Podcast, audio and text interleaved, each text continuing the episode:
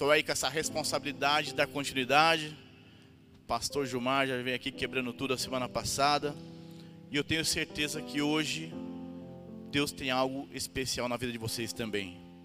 Hoje é uma noite de cura, uma noite de libertação, e só depende de você. Porque um dia foi assim, um dia aconteceu comigo. Eu tive que me posicionar para que Deus pudesse fazer a obra. A palavra do Senhor diz que Ele está à porta e bate. Aquele que abre, Ele entra e faz morada, ceia conosco. Então que nessa noite você possa se desligar lá de fora, você deixa as preocupações, pode colocar suas preocupações espiritualmente aqui nos pés do altar, porque somente Ele pode resolver. A essa hora o gerente não pode resolver nada, ninguém pode conseguir acertar conta nenhuma, mas aquele que nos chamou, aquele e único que é digno de toda honra e toda glória, ele sim pode resolver os seus problemas e curar as suas feridas. Amém? Pedir para que o pessoal coloque aqui. O segredo é obedecer. Josué 1:5. Nós eu peguei esse tema porque Deus ele fez arder no meu coração, porque Josué é uma pessoa sem palavras para ele. É uma pessoa que obedeceu o tempo todo. Uma pessoa que foi ali, esteve ali com Moisés desde lá do Egito. Obedecendo, acreditando, confiando. E nada melhor que ele e merecido ser escolhido como sucessor de Moisés. Josué 1,5 diz assim a palavra do Senhor: Você nunca será derrotado, eu estarei com você como estive com Moisés, nunca o abandonarei. Versículo 6 Seja forte e corajoso, porque você vai comandar este povo quando eles tomarem posse da terra que prometi aos antepassados dele. Voltando um pouquinho à história, Josué, desde lá do Egito, quando ele presenciou a batalha de Moisés contra Faraó. Josué ele presenciou as dez pragas, ele uma por uma, e ele acreditando e confiando nas promessas que Deus tinha para a vida dele. Depois da libertação do povo do Egito, naquela caminhada pelo deserto, ele contemplou novamente o cuidado do Senhor sobre a vida do povo de Deus. Naquele deserto escaldante, em que de dia o sol faz até a sarça pegar fogo, à noite, ao contrário, o frio acaba chegando até quase abaixo de zero. E Deus, em seu cuidado todo com o teu povo, durante o dia ele colocava uma nuvem para proteger o calor do sol sobre o teu povo, e à noite uma coluna de fogo para esquentar. As pessoas podem falar que é loucura, mas a palavra de Deus diz que as coisas de Deus são loucuras para aqueles que não acreditam. Josué, saindo do Egito, passando pelo aquele sufoco todo, mas confiando em Deus, chegou um momento em que os egípcios começam a persegui-los, porque Faraó se levantou e não admitiu o que aconteceu naquele momento. Ele falou: Não acredito que eu permiti e recebi ordem de outro Deus que eu não creio e libertei o povo. Vamos atrás do povo de Deus, vamos matá-los. Naquela travessia, de repente, Moisés e aquela multidão chega de frente ao Mar Vermelho. Atrás, Faraó e seus soldados, cada vez chegando mais perto e mais perto para poder eliminar o povo de Deus. De repente, Moisés ouve a voz de Deus e Deus manda ele tocar o cajado na água. E naquele momento, Moisés toca o cajado na água. Imagina a cabeça de Moisés. Será que vai dar certo? Porque é assim em nossas vidas também. Mas mesmo naquela dúvida normal, que é uma dúvida humana, ele cumpriu com a ordem de Deus. Eu acredito, Josué ali do lado dele, vai, cara, vai que eu confio, também estou com você. Se morrer, morre nós dois juntos, vamos embora, vai. E aquilo aconteceu. Ali o mar se abriu, e o povo de Deus todo passou em seco, diz a palavra do Senhor. E aquilo não foi rápido, a Bíblia diz que foi a noite inteira e varou e virou a madrugada e o povo passando. A história todos sabem que no final, quando o exército de Faraó está no meio da travessia, o mar se fecha e dá vitória para o povo de Deus. Eu vejo aqui, eu lendo a, a Bíblia, e uma coisa que é muito louco hoje em dia, às vezes você dá a direção para as pessoas, e as pessoas acreditam em partes, em partes não. Quando Moisés chama Josué, fala: Josué, vamos subir um monte, que eu vou, que Deus mandou eu subir para que sejam escritos os dez mandamentos. E eu acredito que Josué falou, mas como vai ser, Moisés? Ele falou, não sei. Deus mandou e vai escrever nas tábuas de pedra. Isso aos olhos naturais é loucura. Isso não tem como você como é que Deus vai escrever em tábuas de pedra os dez mandamentos? Mas Josué, sempre obedecendo e acreditando nas promessas de Deus. Um dos detalhes aqui que eu anotei, que quando Moisés desce pela primeira vez, a fidelidade de Josué, ele fala: Josué, enquanto você estava lá, eu ouvia um alarido lá embaixo no arraial. E as pessoas estão se levantando contra você. E tudo isso depois vocês podem ler que realmente quando eles chegaram lá embaixo, o povo já tinha levantado uma, um outro sucessor, porque achavam que Moisés já, tinham, já tinha dado errado e deu aquela confusão toda. Mas a todo momento, Deus honrando Moisés e Josué. Chegado o momento onde foi ministrado, acredito que semana passada, retrasada, passado retrasada, quando Deus fala com Moisés, e Moisés fala: Vou levantar dez, 12 espias para poder observar Canaã, a terra prometida, a terra que manda leite e mel.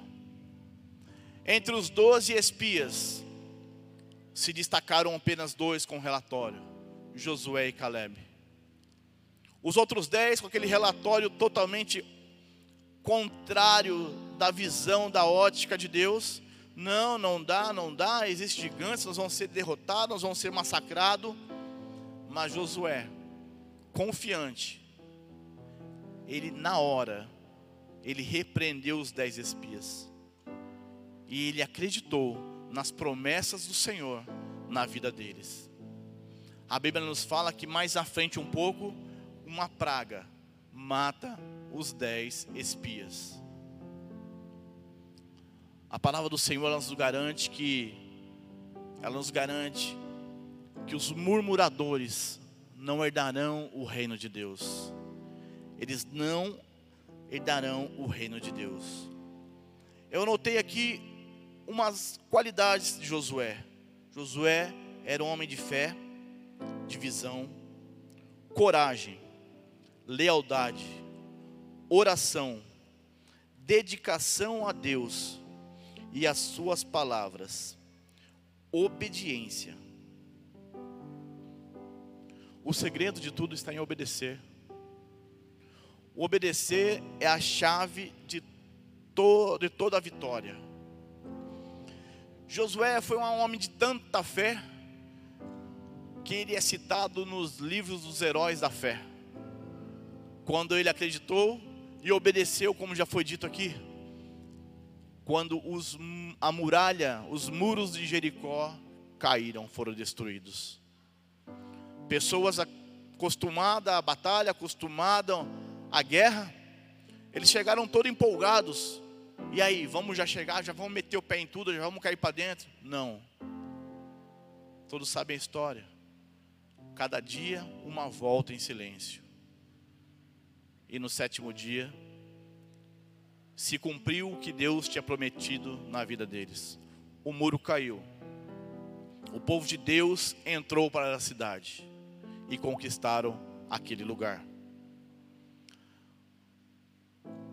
Roma, é, 1 Samuel, capítulo 15, 22, fala do, do segredo do obedecer. Que fala que o obedecer é melhor do que o sacrificar. E é verdade. Não adianta nós nos sacrificarmos. Um exemplo claro agora, principalmente nesse jejum. Sacrifico, fico até tal hora jejuando mas como está a sua cabeça? Como é que está o seu coração? Sacrifício tolo. Melhor você obedecer. Faça com qualidade. Faça aquilo que Deus colocou na sua vida. Às vezes, nós nos pegamos nos perguntando: Deus, Faz tanto tempo que eu estou fazendo, que eu estou buscando, que eu estou jejuando, que eu estou consagrando, mas por que nada acontece? O exemplo que eu tenho aqui, que eu peguei, lá está novamente Josué. Quando eles são enviados para a batalha na cidade de Ai, ele e seus soldados, homens peritos em guerra, foram para a guerra com uma quantidade pequena de soldados, porque eles sabiam que dariam conta da, da batalha. Porém, a batalha travou. Eles voltaram da batalha e falaram: o que está acontecendo? Se reuniram, falaram: o que está acontecendo? Nós, muitas outras batalhas maiores, nós já fomos com homens na mesma quantidade. E aí, o que está acontecendo? Ali havia um detalhe na vida daquelas pessoas. Existia um homem no meio deles chamado Acã. Acã, aqui no meio daquela batalha, ele cresceu o olho, ele viu, ele viu uma capa babilônica, e ele pegou aquela capa babilônica. Aquela atitude não era necessária, porque naquela época a lei dizia que o exército que, era, que vencia os despojos de guerra eram direito deles. Só que Acã se precipitou e pegou um pecadinho e colocou embaixo da tenda. Só que eu vou te dizer que Deus não atua no meio de pecadinho, nem pecadão. Deus não tem pacto com o diabo. Muitas das vezes, pessoas trocam a paternidade, porque quem é o pai da mentira é o diabo. Até que houve um julgamento naquele arraial, e Deus mostrou que o pecado estava na vida de Acã ele assumiu, e a pena dele naquela época foi a morte. Assim que foi tirado o pecado da vida ali do meio daquele povo, eles conseguiram a vitória. Assim tem sido em nossas vidas. Essa igreja só tem crescido porque nós temos lutado para que a cada dia mais e mais o pecado vá saindo. Nós somos um time como num time cada um tem uma posição. Não precisa ninguém atravessar, ninguém querer jogar na posição do outro. Calma, vai chegar a sua vez. Mas nós precisamos andar correto na palavra de Deus, para que as coisas comecem a acontecer. Nós temos apenas, eu e minha casa temos apenas 14 anos, 14 anos no Evangelho. Só que existem pessoas que lá atrás pregavam a palavra para nós. E essas pessoas que estão lá atrás estão até hoje do mesmo jeito ou pior um pouco. E eu fico pensando, eu falo com a pastora Gi, falo, Gi, mas o que será que acontece com tal pessoa? Porque elas ministraram para nós, nós não, nós não tínhamos praticamente nada e hoje, pela misericórdia de Deus, Deus permite que nós que a gente possa administrar as coisas que ele nos deu, porque é dele, porque a hora que eu administrar errado, ele tira e coloca outra pessoa, é dele. É tudo por ele, é para ele. Só que tem um detalhe. Alguma coisinha tem que ser ajustada na vida da pessoa.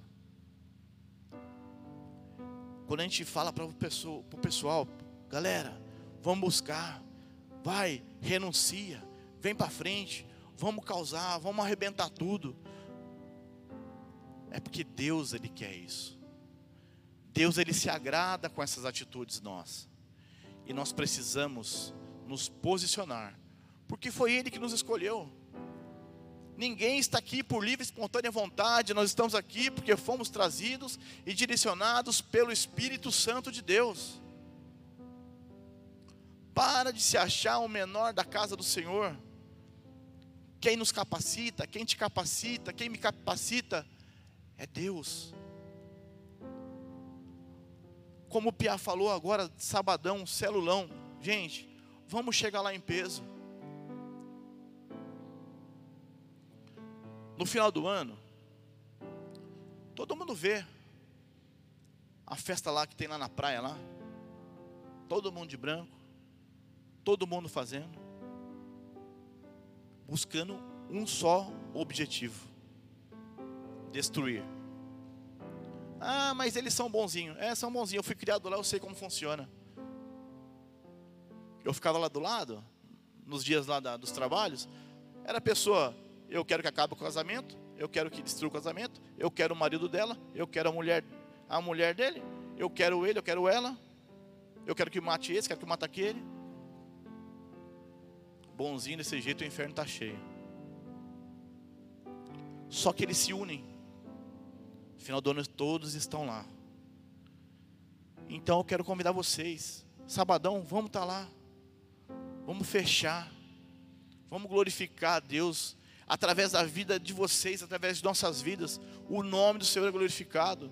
Essa igreja de domingo está lotada. Domingo passado tinha gente em pé. Mas por quê? Porque a presença do Espírito Santo está aqui nesse lugar. E está na vida de vocês. As pessoas já entram ali felizona. Nós, graças a Deus, nós não, não temos perdido batalhas. Graças a Deus, a capa babilônica não está no meio da nossa tenda. Aqui é se ensina ou não. Quando meu filho pecou, quando ele errou, pastor Ronaldo chegou para mim e falou assim: aí, Tato. Foi pastor, faz o que tem que ser feito. Meu negócio é reino. Eu não quero chegar lá no último dia, como está lá em Mateus.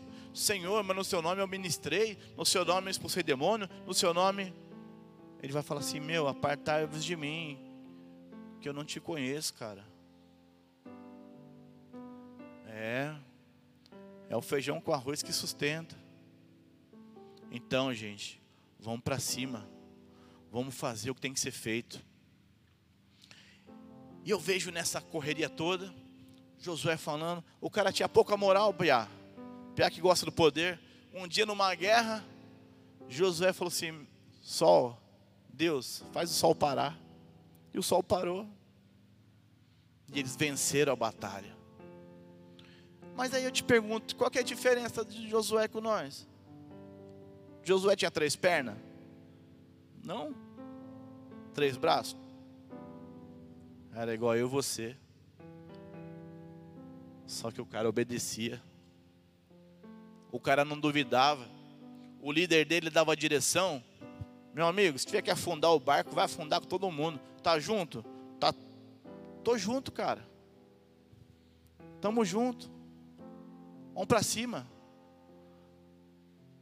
Como a gente ouve aí, cara, você não sabe ser mais desviado não, você não sabe ser do mundão não, o mundão não te aceita não, cara. Voltar é longe. Vamos continuar, está muito próximo a volta do Senhor. Glória a Deus por isso. Cara, tá, tá horrível, o mundão tá, tá nos oprimindo. Aí a gente vai vendo lá no final, Josué chama a galera e ele relembra o povo das promessas que Deus tinha feito na vida deles.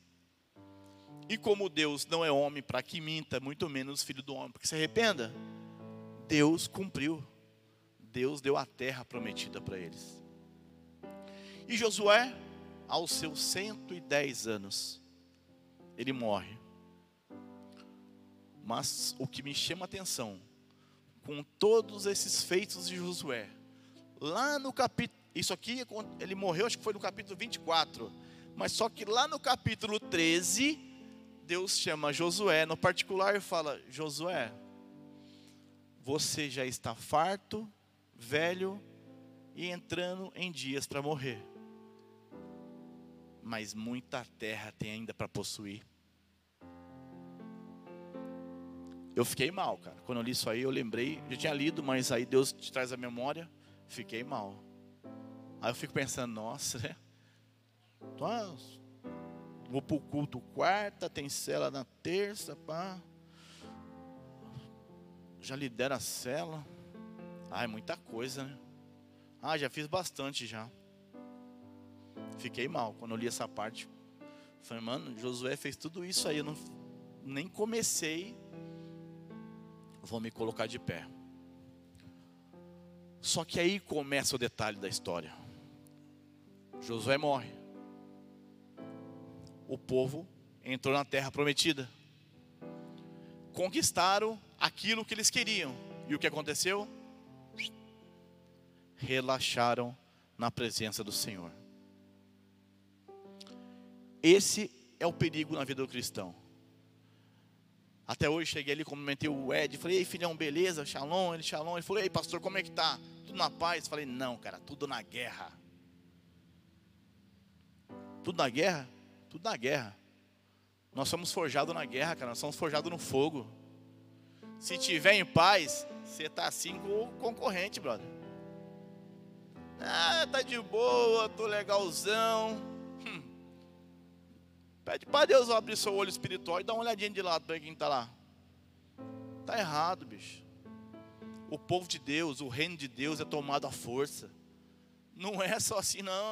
Ah, vai que vai, vai que vai mesmo. Vai que vai para baixo, vai que vai para cima. Você que decide. Só que quando o povo de Deus relaxou, o povo se reuniu e falou: Senhor, fala com a gente, quem que vai, vai nós vamos ter, vamos ter aqui a, deixa eu só aqui pegar aqui o nome do homem aqui. É, eles tinham que fazer, ir para uma guerra contra os cananeus. Aí levantaram Judá. Judá, levanta o povo e Paulo Gato, vai para lá. Chegando lá, os caras entraram na guerra com os cananeus e capturaram um rei, um general, cara era irado. O nome dele é Adoni Bezek. Adoni Bezek era um cara bonzinho, cananeu bonzinho de tudo. Todo o povo que ele capturava pós-guerra, ele levava lá, como eu sou bonzinho com vocês, tá? Eu vou cortar apenas o dedão da mão, os dedão, os dedões das, da mão e os dos pés. Ele era bonzinho. Só que nessa guerra, quando Judá e o exército de Deus invadiu, matou aquele povo e capturou o rei, ele, ele falou: Como eu fiz com os meus inimigos, assim será feito comigo. Cortaram os dedos dele.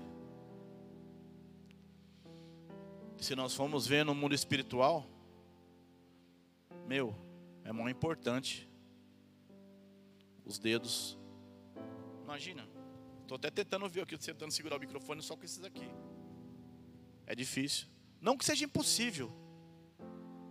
Não que os dedos, os dedões do pé não tem, não tem a sua função, tem sim. Ali naquele caso, por que, que ele fazia aquilo? Para que as pessoas não tivessem firmeza na espada, nos arcos, e eles não pudessem correr firmemente. Então eles seriam adversários fáceis. Essa é uma doença espiritual que tem acontecido está cometendo nos dias de hoje. Existem duas fases. E essa primeira fase, esse espírito que eu, que eu intitulei como espírito de Adoni Bezek, ele foi assim na minha vida. Chegou um momento da minha vida, eu e minha esposa, na época ela era Miss, era Miss missionária. Nós chegamos, o pastor da risada. Ai, Jesus. Ela era Miss. E eu cheguei numa fase loucão. Que eu já estava me achando bambamã. Foi igual, foi igual uma vez, eu tinha acabado de pegar né, a faixa marrom, pátio todo, 200 anos treinando. Viajei daqui até Atibaia. Os caras arrumaram um ônibus circular. Imagina a viagem, punk. Naquela serra, ia para lá, ia para cá, aquele banco liso que era da época. Cheguei lá achando que achando que tava o bambamã. Primeira luta, peguei logo o campeão pan-americano, levei uma sova que nem a sova foi tão boa, gostosa que nem desarrumou o kimono. E eu fiquei injuriado, porque primeira chave, né, primeiro a luta, perdi, tive que ficar esperando o dia inteiro para vir embora. E quando nós estávamos eu e a Miss, eu já tava, nós já estávamos nos achando. Nós éramos o crente Kodak. Revela tudo, velho. Tudo. Era assim. Josué naquela época estava embaixo da gente. E por não obedecer à direção de Deus, graças a Deus eu não estava aqui nesse ministério.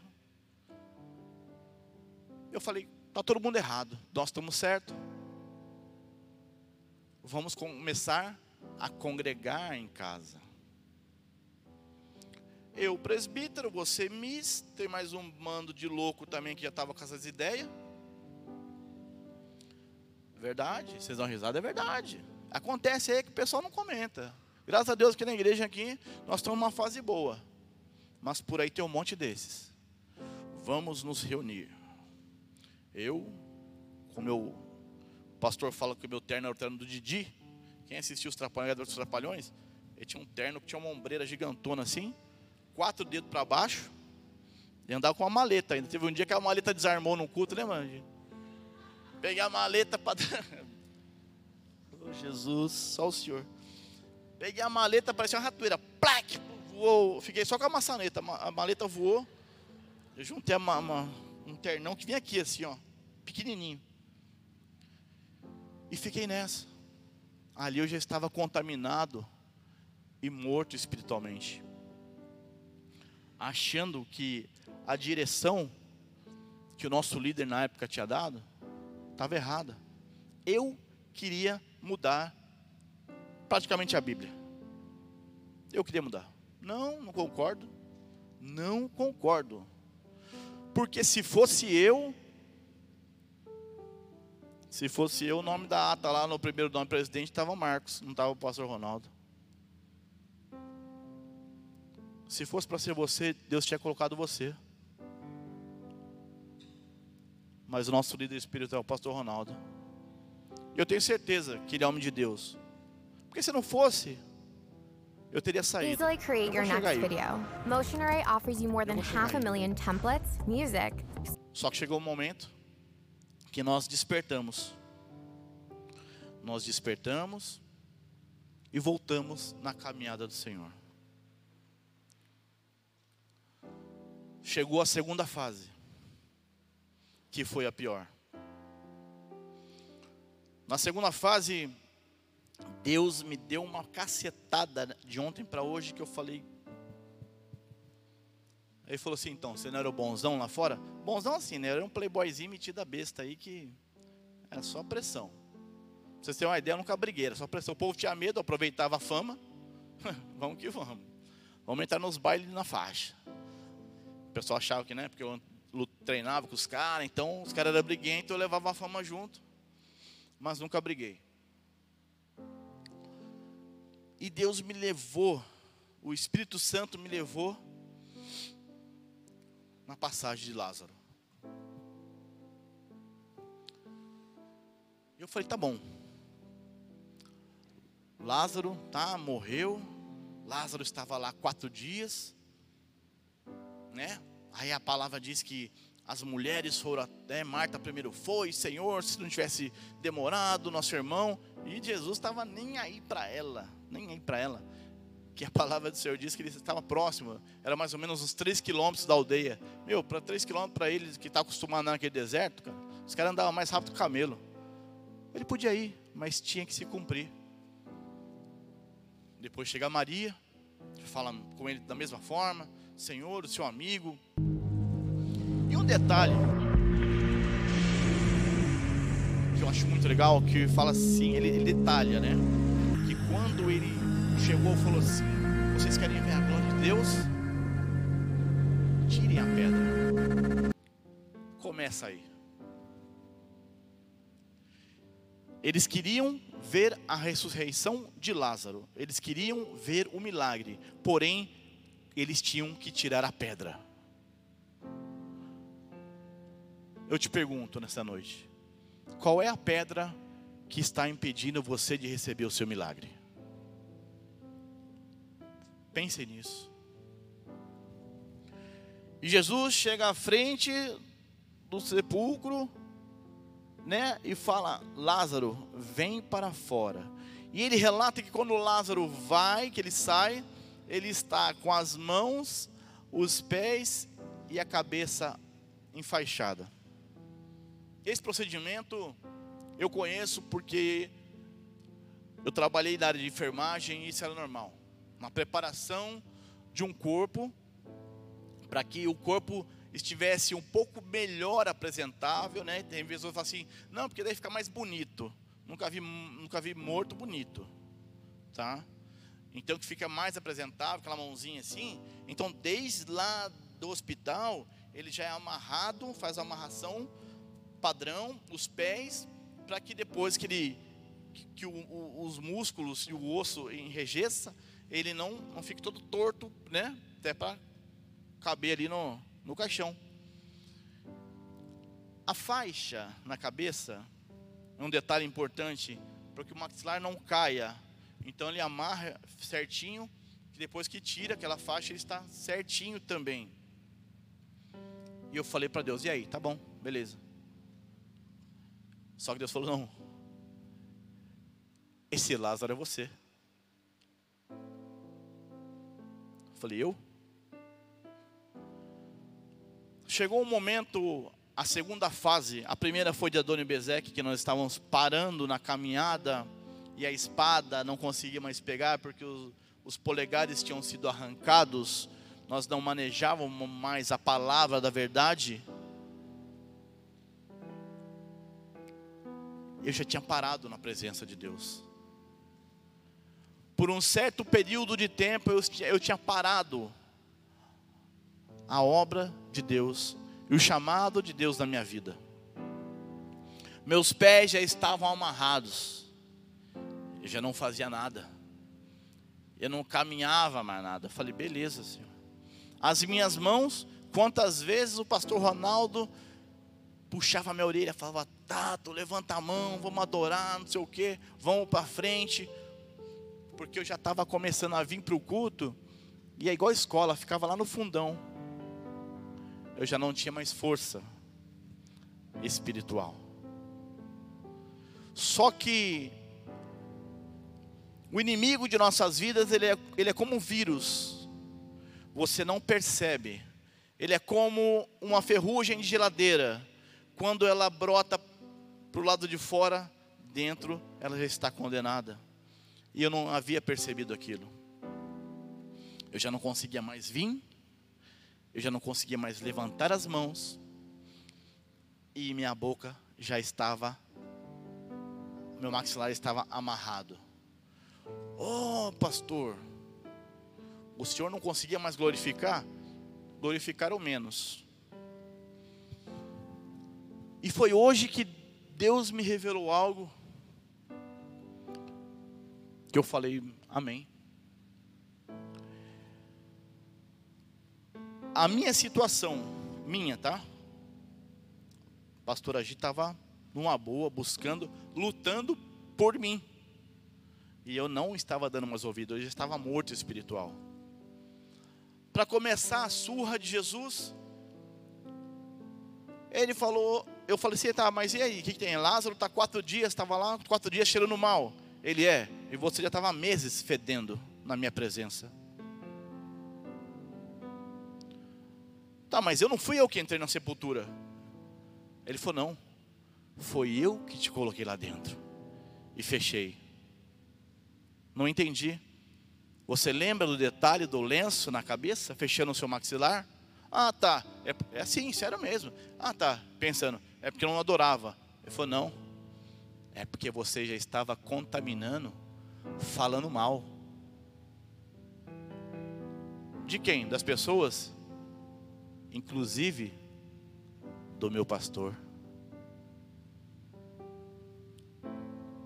Jesus me colocou lá dentro para me calar minha boca e fazer a obra de Deus eu tenho plena certeza e convicção que se eu não tivesse me posicionado para Ele, era um a menos. Ele me tirava dessa terra.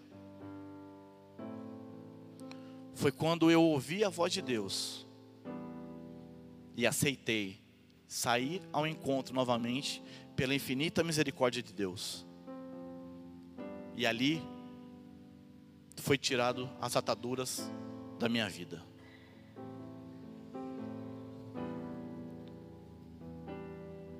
eu não percebia. Um dia eu conversando com o pastor, ele falou assim: Mas, Tato, você não percebia? O Espírito Santo não te incomodava? Eu, falava, eu falei para o pastor, eu falei, nem sei se o Espírito Santo estava comigo mais nessa. Sabe por quê? A Bíblia diz sobre raposinhas na vinha do Senhor. A obra está sendo feita, as pessoas estão plantando a vinha e depois elas vão embora e as raposinhas vêm para destruir a obra do Senhor. Cuidado. Nada para a obra de Deus. Se for necessário ele te colocar dentro de um sepulcro, se for espiritual, dê graças a Deus e saia nessa noite. O problema é se ele decidir te colocar num sepulcro real. Ele levanta outro no seu lugar. Nesse momento eu me senti o pior dos piores.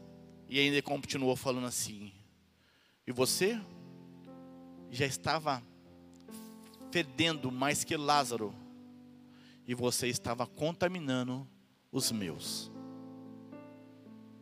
E pela misericórdia, eu vou te dar mais uma chance. Se Deus levantou o pastor como nosso líder, outros pastores para auxiliar, os presbíteros, supervisores. Pegue a direção de Deus. Muitas das vezes os remédios, eles não fazem bem, eles não têm sabor né, gostoso. Na nossa época do, do, de, de, de infância, só tinha duas coisas para ralado. Primeiro, aquele negócio que acho que foi o cão que inventou, o tal de metiolate. E depois, a mãe sapecava de mercúrio, saia vermelho, parecendo um não sei o que para a rua. Estava brincando com a pastora, gente lembrando. Eu peguei piolho uma vez só. Minha mãe me lascou. Acho que foi um vidro de, de vinagre na cabeça. O cabelo nunca mais voltou ao normal. E um lenço. Eu não saí de casa naquela tarde. Hum, e no outro dia, a catinga de vinagre.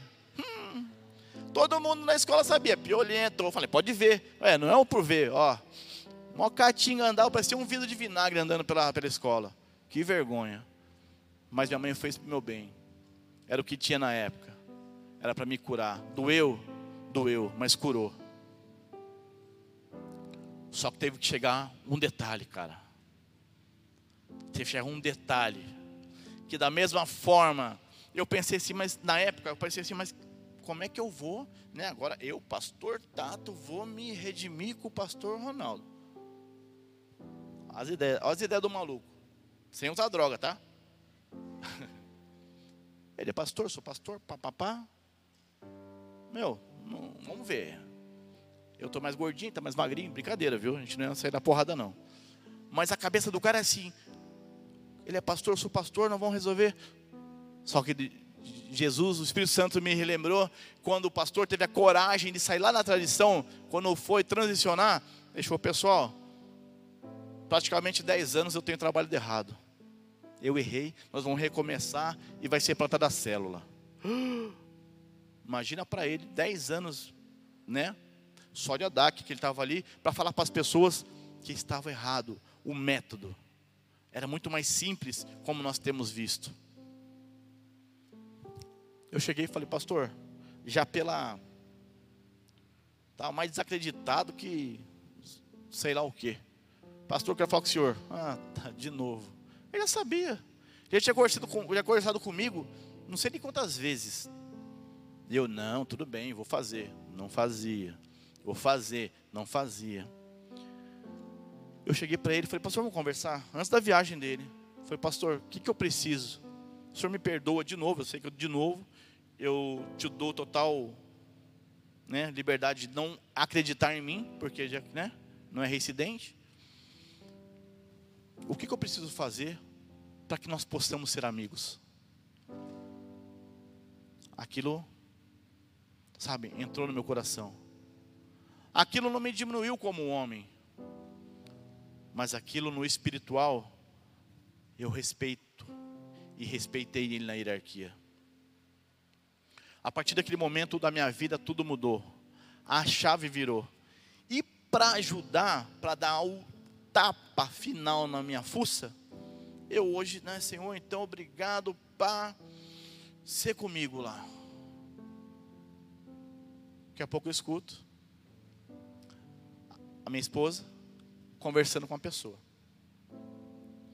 Aí a pessoa, e eu, né? Ouvido aqui, não estava curioso não, eu estava ouvido aqui. Pá, Aí Jesus falou assim: chega mais perto para escutar, né? Seu lobo, para que essa orelha é tão grande? Eu, pá, pastor Agi, eu tive uma visão com o pastor Tato. Eu, uxe, fala. Deus me mostrava que estava tirando a chupeta da boca dele. Precisa falar mais nada, né? Moleque. Tira essa chupeta, moleque. Eu te dei foi um cajado, não foi uma chupeta. É para Deus. É para Deus. E essa profeta é de longe. Ela está mais ou menos, acho que uns seis metros aqui. Foi a Rose. E eu aceitei, porque eu sei o que me incomoda. Qual é a, qual era a pedra na minha vida?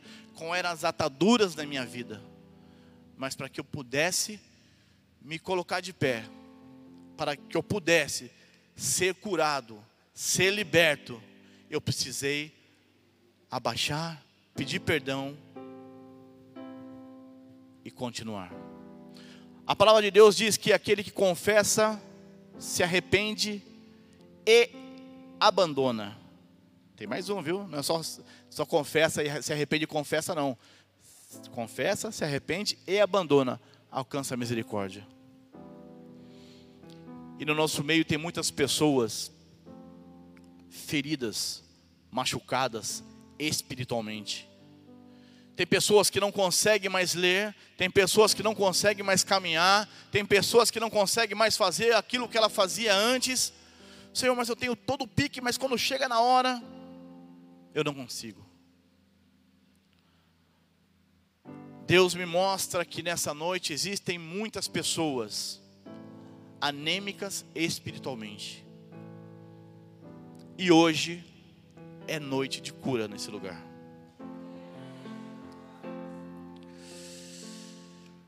Oh, meu Deus. Nessa noite, eu queria que você se colocasse de pé.